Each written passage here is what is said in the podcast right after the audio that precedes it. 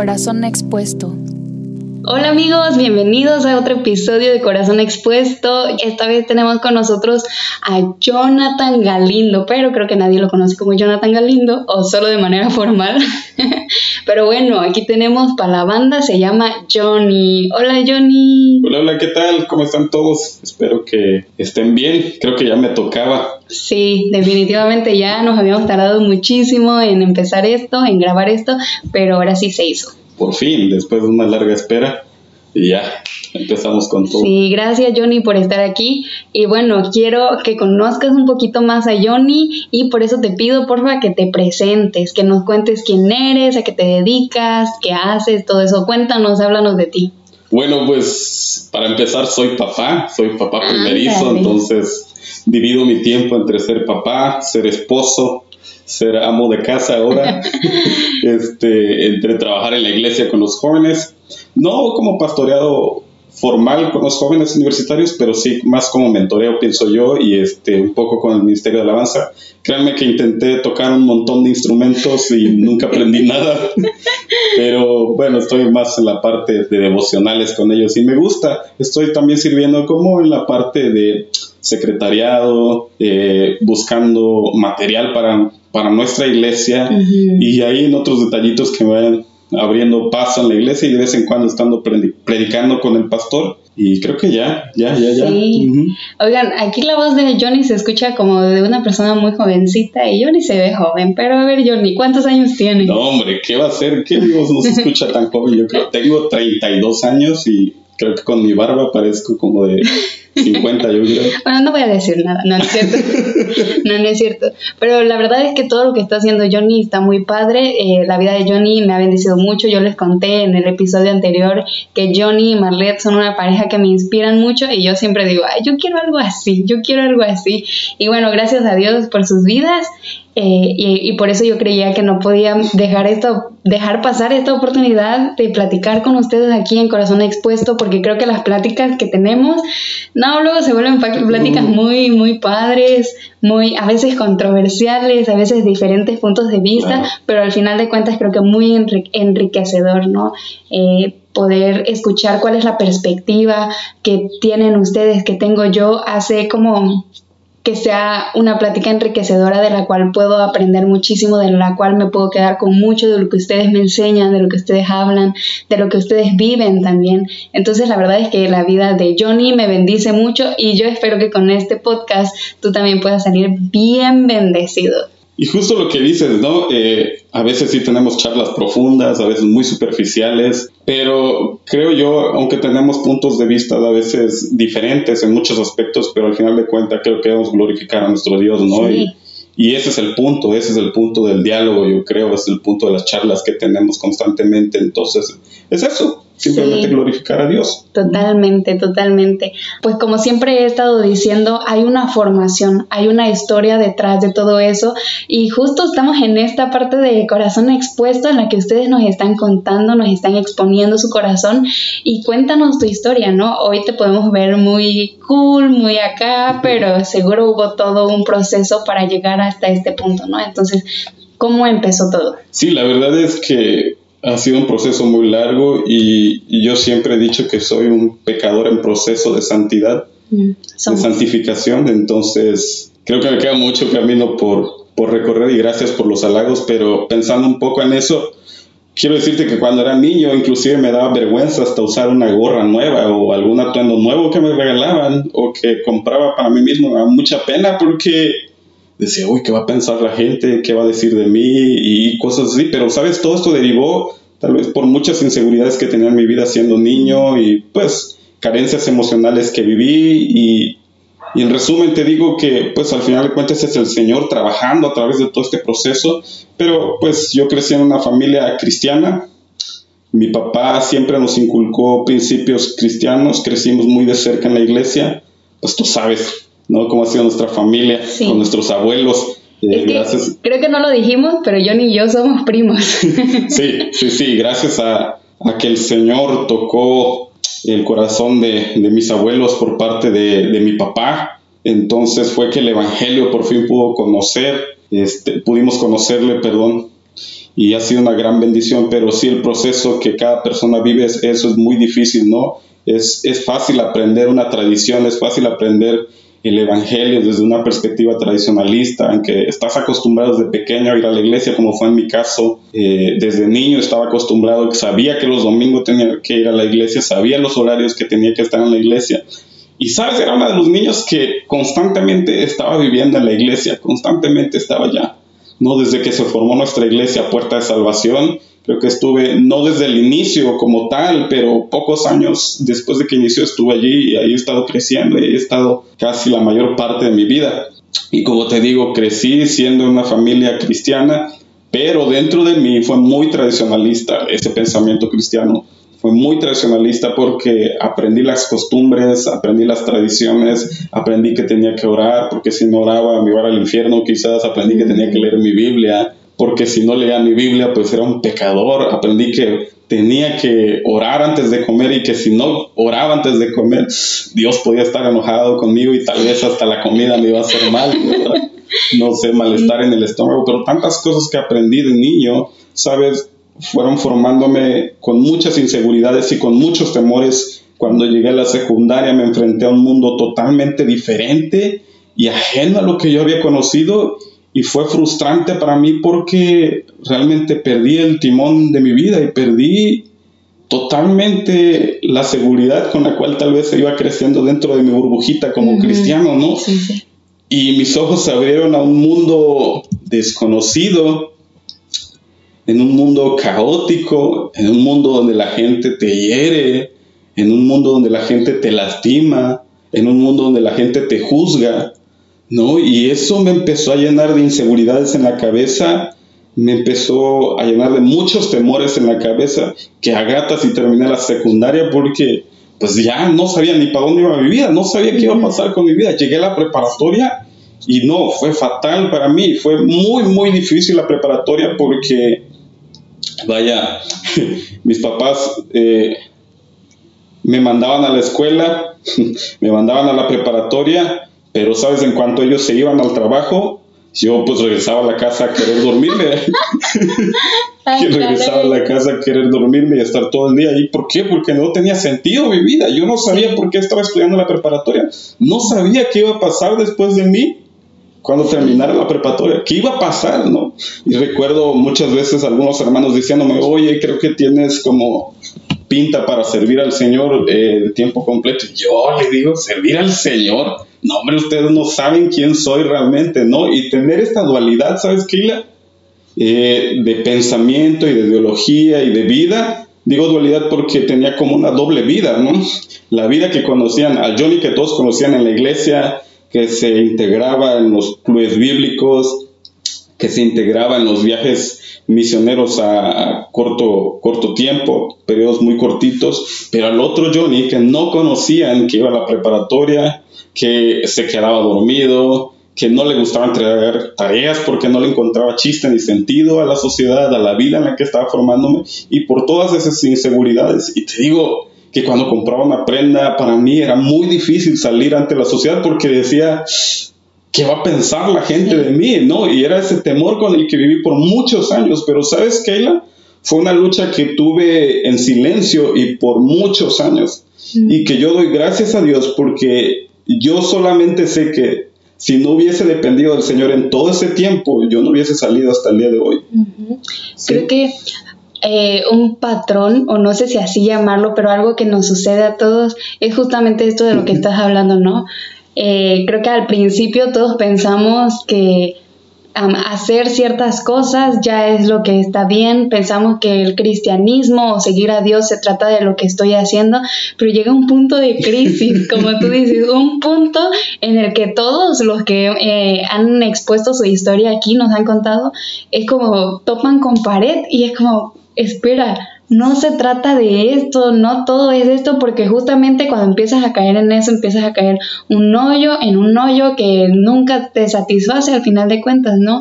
Y creo que esta cuestión de las inseguridades también es todo un tema, ¿no? Todo lo que nosotros vivimos en nuestra infancia eh, influye para todo lo que nosotros vamos a vivir después y en justo en esta parte de la adolescencia donde creo que también muchos de nosotros tenemos historia este pues se vuelve una, una etapa muy determinante no porque ahí es donde tomas muchas de las decisiones más importantes de tu vida. Ahí es donde llega la realidad de tu vida donde empiezas a cuestionarte todo por qué esto por qué el otro por qué estoy haciendo lo que estoy haciendo por qué estoy yendo a la escuela en tu caso no y creo que muchas, muchas cosas surgen de aquí, ¿no? Pero para algunos se vuelve de repente más difícil que para otros, pero esto de lo que tú hablabas se me hace muy importante que estabas pidiendo esta lucha tú solito, ¿no? Sí, y la verdad es que no tenía como la seguridad de ir a contarle a alguien más, decir, ¿sabes qué? Me está pasando esto, me está pasando lo otro, vivo con estos temores, ¿no? Y, y la presión que la sociedad que ejerce sobre ti es Sí, tremendo. Sí, es fatal, fatal. Y, te digo que yo le doy gracias a Dios porque pienso que solamente Dios es el único que puedo sacarme de ahí, darle sentido otra vez a mi vida. Y, y solamente Él, ¿no? Y es una lucha que yo llevé en silencio durante muchos años de mi vida.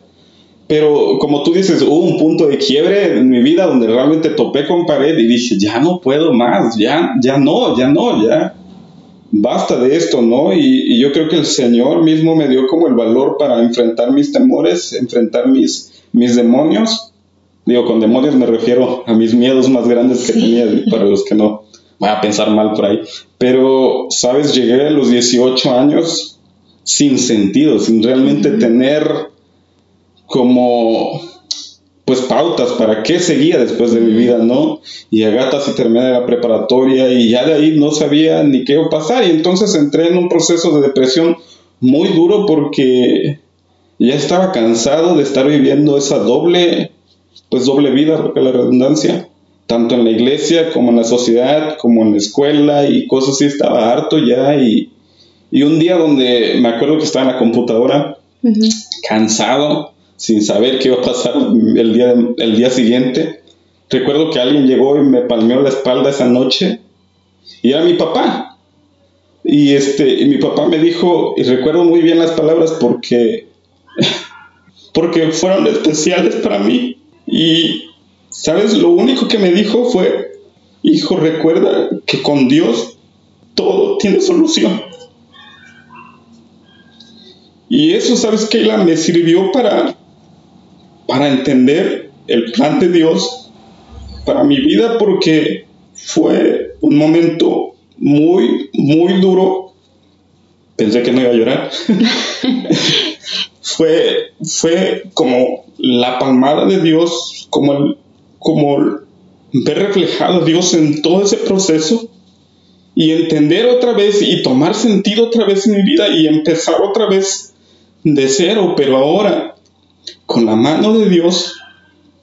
Y claro, obviamente no es como que ya después de esa charla especial con mi papá, no fue que ya al otro día amanecí con el Espíritu Santo al 100 en mi vida y, y, decir, ah, no, ahora soy un buen cristiano, ahora sí ya tengo toda la armadura de la fe, no todo, sino que obviamente empezó un proceso de restauración y, sabes, yo seguía otra vez luchando, desperté a mi realidad después de esa noche y seguía luchando con mis demonios, seguía luchando con mis inseguridades, pero ahora sabía y ahora estaba entendiendo mejor el plan de Dios para mi vida.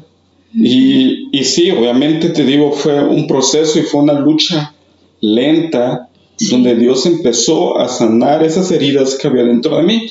Después de eso, vaya, como que había la oportunidad de que sirviera en la iglesia, en una plantación de iglesia. Y esto que la vino a cambiar totalmente mi, mundo fue como también el parteaguas que, que usó Dios. Y sabes, algo que platico mucho a veces es que le debo mucho al pastor Timoteo Wood, los que lo conocen, pues este, le debo mucho a él porque ha sido como mi mentor, ha sido como pues esa persona que está detrás de mí, ¿no? Y, y en ese proceso que yo estaba pasando de ahora darme cuenta de lo que Dios era en mi vida, le comenté al pastor Timoteo eso que, estaba pasando en mi vida y el proceso que estaba viviendo y pues él me tomó como discípulo, vaya. Y sabes, Keila, si tú me vieras, yo creo que tú me conociste, pero si los que nos escuchan me hubiesen visto, no sé, cuando tenía 18 años, te ríes porque sabes de lo que hablo. Realmente, no sé, yo creo que si yo veo mis fotos ahora y, no sé si viese a alguien como yo en ese entonces diría, este cuate no va a ser, ¿no? Nada que ver con el cristianismo, ¿no? Nada que ver, porque bueno, ya Suri lo contaba en uno de los episodios que yo fui el que lo influenció para cierta música. si quieres entender de lo que está hablando Johnny, ve a escuchar ese episodio de donde platicamos con Suri, porque Johnny era parte de ese círculo, ¿no? De ese círculo de amigos. Sí, sí, sí, sí. Sí, entonces, ver más hacia atrás, Keila es como decir, ¿de dónde me sacó el Señor? Sí. ¿No? ¿De dónde el Señor me sacó? Y, ¿sabes? Es como, pues ver la misericordia total del Señor Justo ayer hablaba un poco de eso en la predicación de la noche y ver cómo, ¿quiénes somos nosotros? Muertos en nuestros delitos y pecados. No, estábamos totalmente, yo estaba mentalmente, emocionalmente, espiritualmente muerto y mi vida no tenía nada de sentido. ¿No? Sí, creo que Creo que en un punto a todos nos pasa, todos siempre estamos necesitados de encontrarle sentido a nuestra vida, estamos en busca de la identidad para nuestras vidas, para lo que somos y todo eso, ¿no? Entonces creo que puede haber muchos caminos, definitivamente hay muchos caminos, pero de repente tú no sabes para dónde jalar, para dónde darle y creo que es entonces cuando uno entra en crisis o ¿Es en ese punto o es en el punto en el que tú tomaste cualquier camino que se te puso al frente y te das cuenta de que ese camino tampoco te llena y tampoco es el propósito principal para tu vida, ¿no? Creo que nos pasa mucho, nos pasa a todos y también esta parte de pensar en que el futuro es incierto, nosotros no conocemos qué es lo que viene, para nosotros es como, va, camina, camina y a ver qué sale ahí, ¿no? Entonces creo que por eso la Biblia siempre nos está llamando a caminar con, por fe y la verdad es que ahora que cuentas todo esto, es tal vez empiezas a tener un poquito más sentido de todas estas imágenes que tengo en mi cabeza del Johnny de hace muchos años. Yo recuerdo a Johnny en su camionetita yendo a la misión de Cochuapa, yendo a, aquí con los niños a trabajar por allá y creo que tal vez en ese momento era como empezar el camino, empezar y no sabías qué era lo que te estaba esperando después. Claro, y porque estaba hambriento de una identidad verdadera, ¿no? Y sabes, tocaste algo bien interesante ahorita que decías que todos estamos en ese punto a los 18 años de buscar una identidad, buscar un sentido en nuestras vidas. Y sí, yo realmente tenía hambre de encontrarme, ¿no? Y, y, y es muy cierto lo que dices, que no conocemos el futuro, pero a través de la Biblia podemos conocer quién es el dueño del futuro. Sí, totalmente. ¿No? Y eso nos debería dar descanso y nos debería dar paz, pero uno, como es, o sea, es bien ingenuo a las cosas del Señor, en ese punto a veces uno ni siquiera toma importancia. Las aprende, sí, por tradición, por monotonía, pero no mella en tu cuerpo, no mella en tu corazón, no penetra en tu corazón, pero cuando empiezas a hacer y ver esas realidades dentro de la Biblia y lo que el Señor tiene para sus hijos, Kila, cambia totalmente tu vida, ¿no? Y te digo, a los 18 años estuve, empecé a trabajar en una misión. Yo no sabía nada de misiones, Keila, yo no sabía absolutamente nada. Lo único que sabía que los misioneros iban a otro lugar y estaban como allí eh, sirviendo, ¿no? Pero Keila, digo, yo con mi moralismo, yo con mi falta de identidad, yo no sé cómo el Señor permite que yo vaya siendo el más vil pecador, permite que yo vaya y sea instrumento de Él. No, en ese proceso el Señor estaba transformando realmente mi vida. Yo no sabía lo que estaba pasando, todo, todo el panorama no podía verlo, pero ahora puedo ver hacia atrás y digo, gracias Señor, porque solamente el tipo descansar y solamente tú me has sacado del hoyo donde yo me encontraba.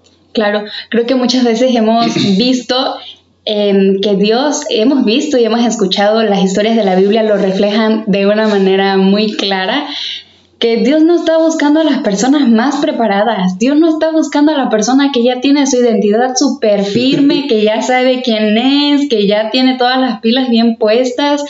Dios no está buscando personas perfectas para usar, Dios solo está buscando corazones dispuestos y creo que fue tu caso, ¿no? Como yo no sé para dónde voy, yo no sé qué es lo que viene en el futuro, pero yo quiero estar dispuesto, creo que es lo que, lo que puedo ver, ¿no? En, en todo lo que tú nos estás contando y creo que es determinante y es muy, muy importante, ¿no? Pero con todo esto, Johnny, entonces, ¿cómo es que continúa la historia? Bueno, en ese proceso que cuando estaba sirviendo en Cochopa, empezaron a llegar las bendiciones porque ahí conocí a Marlet, la que ahora es mi esposa. Ándale, súper bendición que te llegó por ahí. Conocí a Marlet, eh, empezamos a ser buenos amigos, me empezó a acompañar a la misión de Cochoapa, vivimos algunos años y el Señor, ¿sabes qué? A través de quién, sabiendo yo quién era, el Señor manifestaba su amor constantemente porque nos permitió tener como un grupo de alrededor de 60, 70 niños que, que en ese entonces podíamos sostener con 20 o 50 pesos que a veces nos daban la semana. Yo no sé cómo el Señor obraba, pero el Señor fue muy bueno con nosotros. Te digo que aún sabiendo quién era yo, aún sabiendo qué cuán pecador era yo, el Señor obraba y el Señor estaba allí. Y que eso no dependía de mí, no dependía de lo bueno que era yo, no, dependía de lo que el Señor quería hacer a través de un pecador. Sí. ¿Y todo para qué? Para su gloria. Sí, sí. No para gloria de Johnny. Pero el Señor me estaba usando y yo no podía entender eso. Después el Señor llamó a Marleta al seminario a prepararse de tiempo completo. Aunque originalmente nos había llamado a los dos, pero como yo estaba viviendo con secuelas todavía de mi vida pasada, era muy complicado para mí en ese momento decir voy a irme. Seguía luchando con ciertas inseguridades, ¿no? Pero el Señor llamó a Marlet, se fue a preparar, Después se cambió a otro seminario y ya después de un tiempo la alcancé por fin y me gradué. Uh, me, gradué del seminario, pero sabes, no quiero pasar por alto también el proceso que el Señor usó dentro del seminario porque fue determinante para ser quien soy la persona ahora. Fue muy determinante porque el Señor me enseñó lo que era disciplina dentro del seminario, me enseñó lo que tenía que hacer, las cosas que tenía que hacer, ¿no? Y, y, sobre todas las cosas, el Señor nunca, nunca se apartó de mí y nunca se ha apartado de mí, Keila. No, pero en el seminario, cuando nos casamos con Marlet, empezamos nuestra vida de matrimonio, a veces no teníamos dinero, teníamos que decidir entre eh, si pagar la colegiatura, pagar el seguro del coche o guardar para nuestra despensa y a veces no teníamos nada, ¿no? Era pagar uno o lo otro y decidíamos pagar cualquier cosa, pero el Señor siempre proveía, proveía y solamente me enseñó Keila ese proceso la dependencia en Dios. Sí. ¿no? Totalmente la dependencia en Dios. Después sabes que, y aquí quiero ser, voy a, voy a ser muy franco y muy sincero, que uno de mis grandes temores era la partida de mi padre. Y cuando yo me fui al seminario, este, mi papá enfermó, bueno, su, enfermedad, mejor dicho, agravó un poco más y mi oración era, Señor, sabes, quítame este temor, quítame este temor, quítame este temor, no, eso fue al principio. Y sabes, cuando yo levantaba mi teléfono para hablar con mi hermano, con mi mamá o cualquiera me decía, sabes, tu papá está grave. Ese temor que él me inundaba totalmente y me dejaba paralizado y que no podía hacer ni tareas, no podía ni preparar el sermón, no podía hacer absolutamente nada. Me ponía a llorar y estaba y lloré, lloré, lloré. Y Marlet decía, oye, ¿qué pasa? Le digo, pero es que mi papá está mal y yo estoy acá, no puedo hacer nada, no puedo hacer Y Marlet me decía, sabes, descansa en el Señor, descansa en el Señor. Y otra vez, yo sabía ahora académicamente lo que era descansar en el Señor, porque estaba en el seminario, pero mi corazón no podía entender eso. ¿Sabes? Porque la frustración estaba allí y decía, sí, yo sé, yo estoy leyendo mi Biblia, leo donde dice que debemos descansar en el Señor, leo que pues el Señor sabe lo que va a pasar. Pero no puedo descansar, ¿no? A veces eso me quitaba el sueño y ese temor otra vez empezaba a inundar mi vida y se volvía el Johnny que a los 18 años, inundado de temor otra vez, sin saber qué va a pasar, volvía otra vez al futuro y estaba ahora presente otra vez ese temor y me paralizaba totalmente. Pero sabes, después mi oración cambió y dije, bueno, Señor, en tus manos está la vida de mi padre y tú sabes lo que va a pasar con él. Yo estoy acá, pero yo no puedo hacer nada por él aunque esté allá cerca, ¿no? Y sabes, cuando me gradué, regresé a México, regresé a mi iglesia, empecé a servir y el Señor me permitió disfrutar a mi padre como un año, año y medio más o menos, y pues después mi papá partió a la presencia del Señor. Y, ¿sabes? Había olvidado cuál era mi oración. Había olvidado cuál era mi oración, pero fue muy interesante porque mi padre murió un día después que mi hija nació. Entonces, eso Keila sirvió para amortiguar toda la situación y el panorama que estaba pasando. Por eso es el nombre que lleva, gracia y misericordia, Hariselei. Porque el Señor ha mostrado gracia y misericordia en la vida de un pecador. ¿No? Y, es eso, que la solamente, y mira, tengo un versículo acá, dice Romanos 5, justificados pues por la fe, tenemos paz para con Dios por medio de nuestro Señor Jesucristo. Y debemos entender, Keila, que todos, como tú ya lo dijiste, pasamos por ese proceso de dificultades, de incertidumbres, de no saber qué pasar con nuestras vidas, de temores, como en mi caso. Pero, sabes, tenemos ese descanso, tenemos esa confianza que Dios nos ha otorgado por medio de quién? De Jesucristo. Somos justificados de estar muerto en pecado, de no tener sentido en mi vida, ahora empiezo a tener sentido de la mano de mi Dios, de la mano de Dios. Totalmente diferente, ¿no? Como que tu vida toma un giro muy, muy drástico. Y creo que, ¿sabes? El enemigo conoce nuestros puntos débiles, sabe por dónde llegarnos y si nosotros dejamos un huequito abierto por ahí, no, se aprovecha de eso, ¿no? Entonces creo que este tema de las inseguridades también es un tema que la verdad es que ha permeado en mi vida, batallando con eso muchas veces.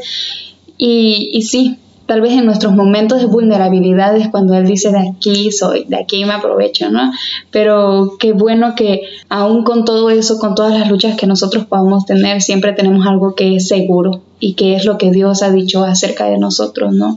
Como de pasar a ser alguien tan inseguro incluso para portar alguna prenda, como ahora puedes, yo, yo te veo al frente, yo te veo predicando y como si tú no tuvieras pena de nada ni nada y digo, ¿qué? ¿Cuál inseguridad? ¿De dónde? Y creo que eso es lo padre, ¿no? Porque ya no está la seguridad en ti, porque por supuesto que si nosotros ponemos nuestra seguridad en nosotros mismos, no, pues sí, cómo no sentir inseguridad, pero si nosotros ponemos nuestra identidad en lo que Cristo es, en lo que Cristo dice que nosotros somos, si nosotros nos conocemos a través de él, a través de él, creo que todo todo eso cambia, ¿no? Y también te recuerdo una vez predicando, ay, bueno, corazón expuesto, ¿no?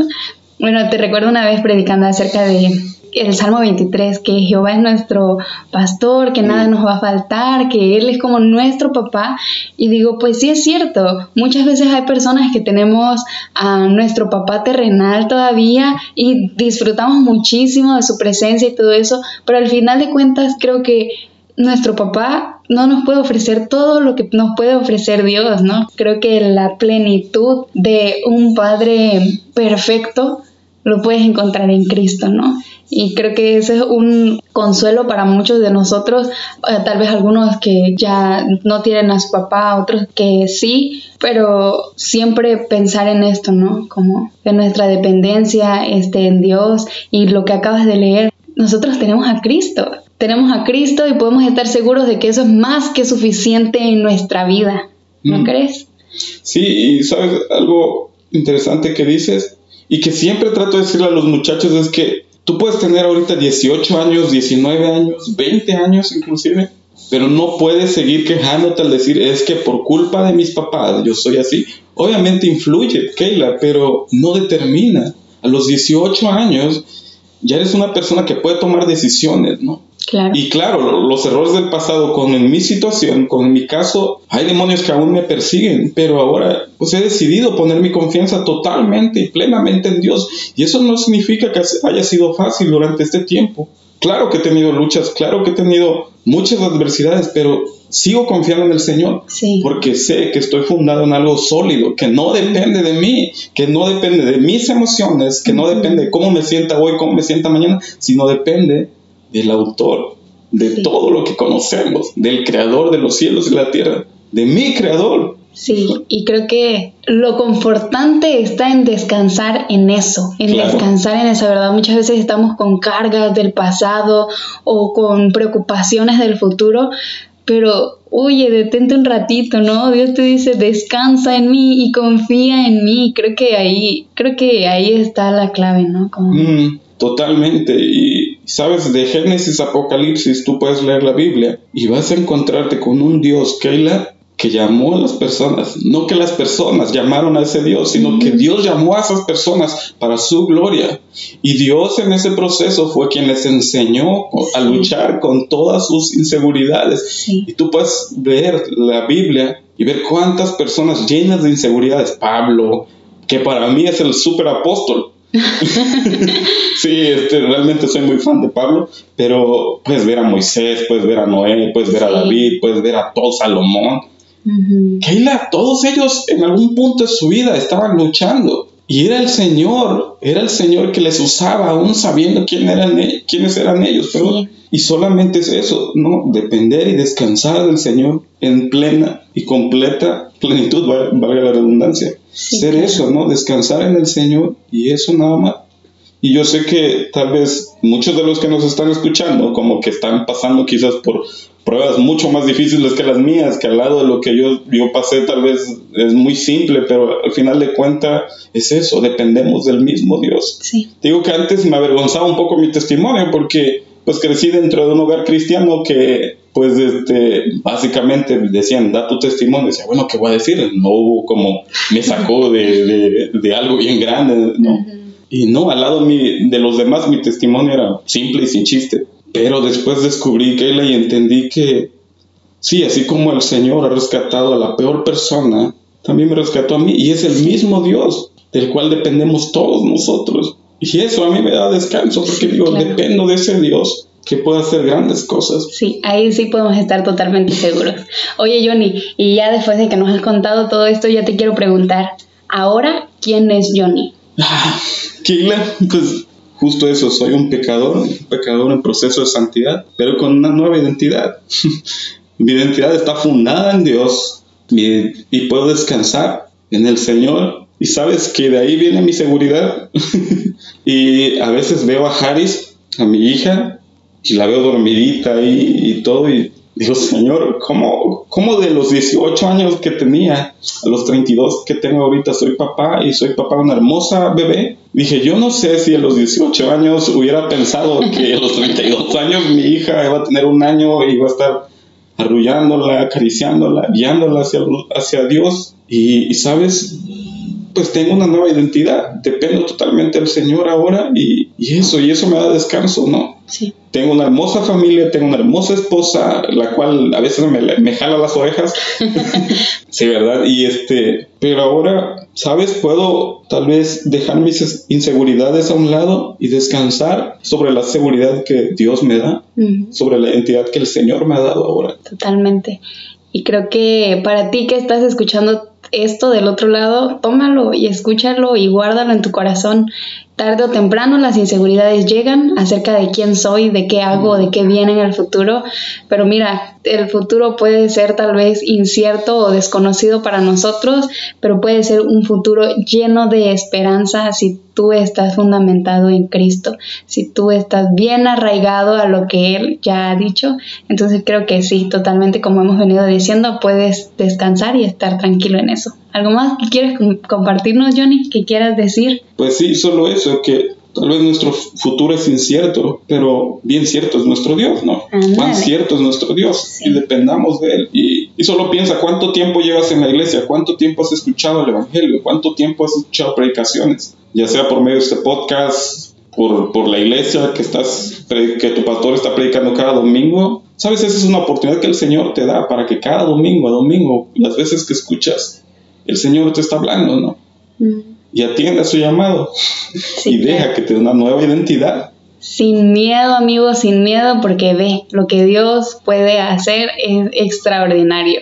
Y a mí me da muchísimo gusto verte servir, verte crecer, verte enseñar también, todo eso. Entonces creo que ha sido una gran bendición, no solo para mí, para muchos chicos también. Gracias, Johnny, por estar en Corazón Expuesto. de verdad, un placer, un honor. Qué nervios. no, hombre, cuál nervios, ni se nota ni nada. Pero bueno, amigos, entonces este es otro episodio más de Corazón Expuesto. Esperemos que por ahí algo te haya tocado. Yo creo que sí. Así que nos vemos en el siguiente episodio. Bye bye. Bye.